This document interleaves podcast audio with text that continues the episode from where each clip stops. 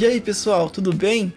Aqui é o Patrick e hoje a gente vai falar sobre o capítulo 9 do livro de Lucas. Bom, no início do capítulo, é, Jesus já está preparando seus discípulos, é, os revestindo de poder e autoridade para que, para que eles pudessem pregar o evangelho, é, anunciar o reino de Deus, curar as doenças e expulsar todos os demônios. Antes de enviá-los, Jesus já os, os, explica e os orienta a não é, fazer um preparo antes, digo, não levar nada e do jeito que estão. E assim eles os envia, acredito que aqui eles enviam em duplas para ir pregando o evangelho de cidade em cidade. É, e durante esse tempo, acredito que Jesus já era bem conhecido nessa época. E eu acredito que nesse momento, é, com todos os discípulos pregando o evangelho em todas as regiões, eu acredito que ficou ainda mais famoso. Jesus ficou ainda, ainda mais famoso em, em, lá em Jerusalém. Jerusalém, na Judéia.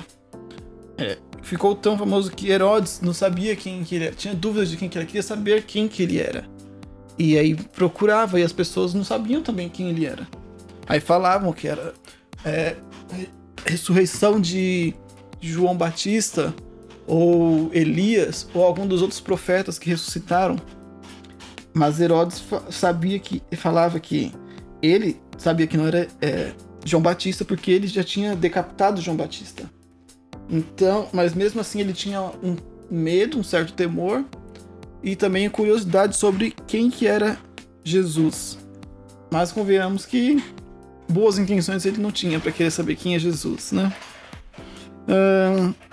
Dando continuidade, o, do versículo 10 ao 17 é quando os, os apóstolos voltam da sua viagem missionária e quando eles voltam, eles contam a Jesus como é que foi, que deu tudo certo e tal e fazem o um relatório a Jesus e após isso Jesus os leva para Betsaida. Só que de algum jeito o povo fica sabendo que eles estão indo para Betsaida e junto a multidão ali perto deles, lá em Betsaida.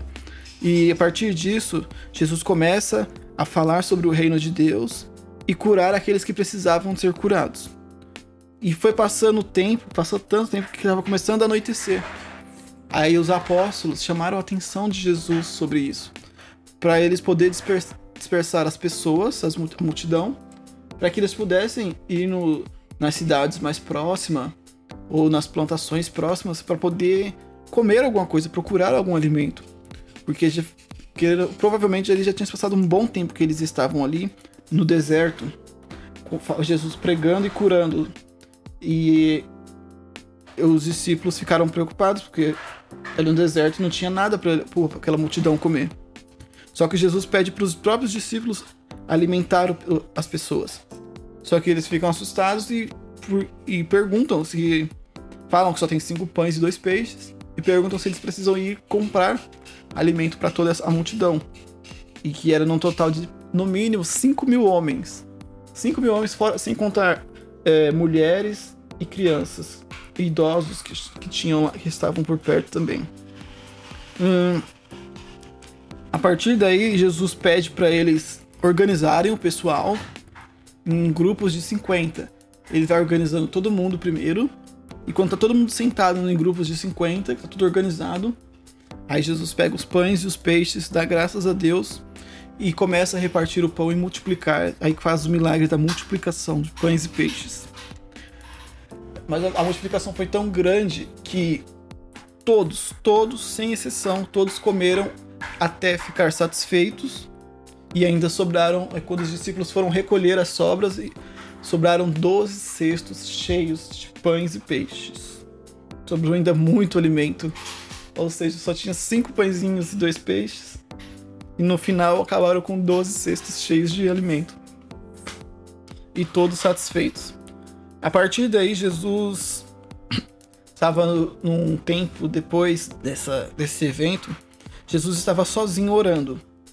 Aí os discípulos chegaram perto dele para conversar. Aí ele foi e questionou os discípulos sobre quem ele era, quem que o povo achava que ele era. Só que aí foi a mesma resposta que teve nos versículos sobre quando Herodes perguntou quem que era, né? Ninguém sabia quem era Jesus. O povo falava que Jesus que, que era Elias, João Batista ou algum dos outros profetas que tinham ressuscitado. Só que aí ele questiona novamente: "E vocês? Quem vocês dizem que eu sou?" Aí Pedro, cheio do Espírito Santo de Deus, tem essa revelação de, e fala: "O Senhor é o Messias, que Deus enviou. E meu, no meu ponto de vista, eu acredito que essa resposta deve ter enchido Jesus de alegria, porque seus discípulos tiveram essa revelação. E eu, é a minha opinião, né? Uh, então Jesus proibiu eles de contarem isso para as outras pessoas. E depois continuou falando. Falando uns spoilers, soltou uns spoilers sobre o que ia acontecer mais para frente, que era sobre a sua morte e da sua ressurreição. E depois ainda continuou falando sobre quem que quem quer ser um verdadeiro seguidor de Jesus. Aí aqui eu vou ler para vocês agora a partir do 23. É. Depois disse a todos: Se alguém quer ser meu seguidor, que esqueça os seus próprios interesses. Esteja pronto para cada dia para morrer, como eu vou morrer e me acompanhe. Pois quem põe os seus próprios interesses em primeiro lugar nunca terá vida verdadeira, pois esquece, quem, mas quem esquece a si mesmo por minha causa terá a vida verdadeira. O que adianta alguém ganhar o mundo inteiro, mas perder a vida verdadeira e ser destruído? Pois se alguém tiver vergonha de mim e do meu ensinamento, então o filho do homem também terá vergonha dessa pessoa quando ele vier na sua glória e na glória do Pai e dos, dos santos anjos. Eu afirmo a vocês que estão aqui algumas pessoas que não morrerão antes de ver o reino de Deus. Que forte, né, gente? Aqui a gente tem uma definição clara de quem quer ser seguidor de Jesus. Que é preciso nos esvaziarmos de nós mesmos e nos enchermos cada vez mais de Cristo, cada vez mais da palavra, da vontade de Deus nas nossas vidas. E Aqui ele diz que eles precisam estar pronto para poder renunciar a tudo em troca do evangelho, que conquistar o mundo sem, sem a presença de Deus não convém, porque a única coisa que nos, nos espera no final de tudo é a morte e não a vida eterna. E dando continuidade, aqui do versículo 28 até o versículo 36 é quando acontece a transfiguração. Jesus ele leva Pedro, Tiago e João com ele para o monte para orar. E isso era noite e eles foram orar no monte. E enquanto Jesus orava, o seu rosto se transformou, as suas vestes ficaram brancas e começaram a brilhar. E a partir desse momento apareceram duas pessoas, Moisés e Elias apareceram diante dele e começaram a conversar sobre a morte de, e a ressurreição de Jesus, sobre o que iria acontecer em Jerusalém. E depois, quando eles estavam terminando essa conversa, foi quando os discípulos acordaram. Aí Pedro foi e comentou com eles, né, com Jesus, que para eles fazerem tendas para os três, né? Só que aqui na Bíblia fala que Pedro não sabia o que estava dizendo. E em, sequência aparece uma nuvem e uma voz sai de dentro da nuvem, falando que este é o meu filho, o meu escolhido. Escutem o que ele diz. E assim que termina, Deus termina de falar, tudo a nuvem se dissipa e quando os discípulos olham em volta só estão Jesus e eles. Aí a partir daí eles desceram e guardaram isso junto com eles. Eles não espalharam isso para mais ninguém depois. É, uma semana depois desse evento, Jesus está andando com seus discípulos. Deixa eu ver se é essa parte. Não, desculpa. Não é nessa parte. É no dia seguinte, eles foram, desceram do monte e uma grande multidão veio encontrar com Jesus. E a partir e quando eles estavam no meio dessa multidão, um homem gritou por ele para poder curar o seu filho, porque o seu filho estava endemoniado. E ele, já, ele reclama, ele fala, né? Eu levei o meu filho até os seus discípulos, mas eles não conseguiram é, curar o meu filho. Aí Jesus vai e fala: Gente má sem, e sem fé, gente mais sem fé, até quando ficarei com vocês? Até quando terei de aguentá-los? Aí eu acredito que essa frase tem a ver mais com o começo do desse capítulo, né? Porque os discípulos não conseguiram expulsar o demônio.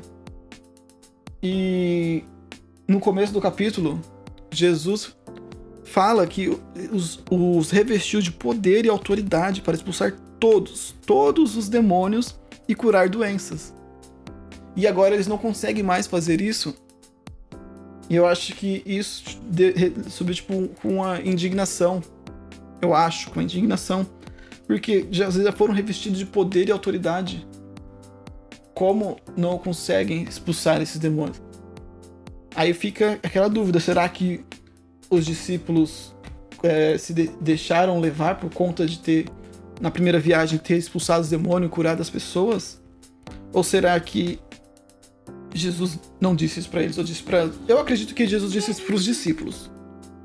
Por conta que no começo eles foram revestidos de poder e agora vacilaram, né? Tipo, vacilaram. Ou deixaram subir para a cabeça a questão do poder autoridade para expulsar os demônios, ou, ou, ou fraquejaram um pouco na fé deles. Eu acredito que foi mais ou menos assim. Aí Jesus pede para ele trazer o filho e cura o menino, liberta ele desse demônio. E todos ficam admirados com o grande poder de Deus. Aí, do versículo 44 até o 45, novamente Jesus é, solta mais um spoiler sobre a sua morte, né? Fala outra vez sobre a sua morte. E, de, e mesmo assim os discípulos continuam sem entender e ficam, ficam meio temerosos de perguntar sobre isso, né? Porque isso já falava isso, mas isso era para que eles não entendessem mesmo, porque ainda não era chegada a hora deles entender sobre essa a morte de Jesus. E do 46, do versículo 46 ao 48, começa a discussão entre os discípulos, porque eles querem saber quem que é o maior. Eles vão discutindo sobre isso, só que Jesus já sabe, já sabendo do, dos pensamentos que se passavam na cabeça deles, é, pega uma criança e põe ao seu lado. E diz: quem aceita essa criança em nome dele está aceitando ele. E aceitando ele, aceita aquele que enviou a ele, ou seja, Deus. E aí fala que aquele que é o mais humilde entre todos os discípulos esse é o que é o mais importante. Eu acho que isso já é mais um chamado para gente para nos quebrantar e tirar essa de quem não existe essa de quem é mais importante do que quem, quem está acima de quem. É, fica mais a critério tipo de nos chamar mais pro canto da humildade, mais pro servir o próximo, amar o próximo. Eu acredito que fica mais para ele quis dizer mais com isso do 49 ao 50, aqui João, Tiago e João falam para Jesus que vira um homem expulsando demônios, pregando o evangelho. E não queriam, queriam proibir ele por conta que ele não era do grupo de Jesus, não dava com Jesus, né? Mas aí Jesus os repreende, fala que não. É para deixar o cara pregar, falar do reino de Deus. Porque quem não é contra o, o reino de Deus é a favor. E aqui também vai um ensinamento gigante pra gente, né? Porque às vezes, sei lá, às vezes a gente pode achar que o fulano da outra igreja pode não falar, tá errado, acho que só, ou achar que só a gente fala o que é o certo. E eu acho que isso aqui é bem importante, porque faz a gente colocar os pés no chão e ver que outras pessoas também podem é, falar a respeito de Deus, mesmo não sendo do mesmo grupo que a gente, eu acho que mais ou menos isso. Hum, do versículo 51 até o 56, aqui essa passagem fala sobre como Jesus não é recebido pelos samaritanos. Por conta da treta que já tinha antes dos judeus e dos samaritanos. Aí eles não quiseram receber a Jesus, porque eles viram que Jesus não ia ficar muito ali na cidade, ele só ia passar por ali para ir no direto para Jerusalém. Aí então os, os, samaritanos não o recebem e de novo Tiago e João é, falam para Jesus que quer, vão orar para trazer. Perguntam se Jesus queria que eles orassem para cair fogo do céu e destruir todas aquelas pessoas.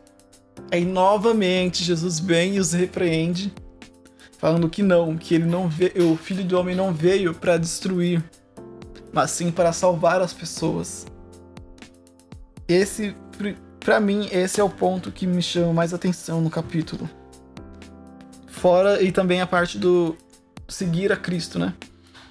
Uh, nessa parte eu achei muito legal porque ele tipo eu não vim para matar ninguém, não vim para tirar vidas das pessoas, eu vim mais para salvar, para curar, para libertar os meus filhos. E do 57 ao 62, Jesus mais uma vez nos ressalta sobre as pessoas que querem o seguir. Ele os lembra sobre como é o caminho que para seguir ele, como as renúncias que vão precisar ser feitas, que não dá para você tipo você se converte e quer viver uma vida com Cristo, mas com um olho no, no passado, com um olho no, no velho homem antes da conversão, antes de você real, verdadeiramente aceitar a Cristo.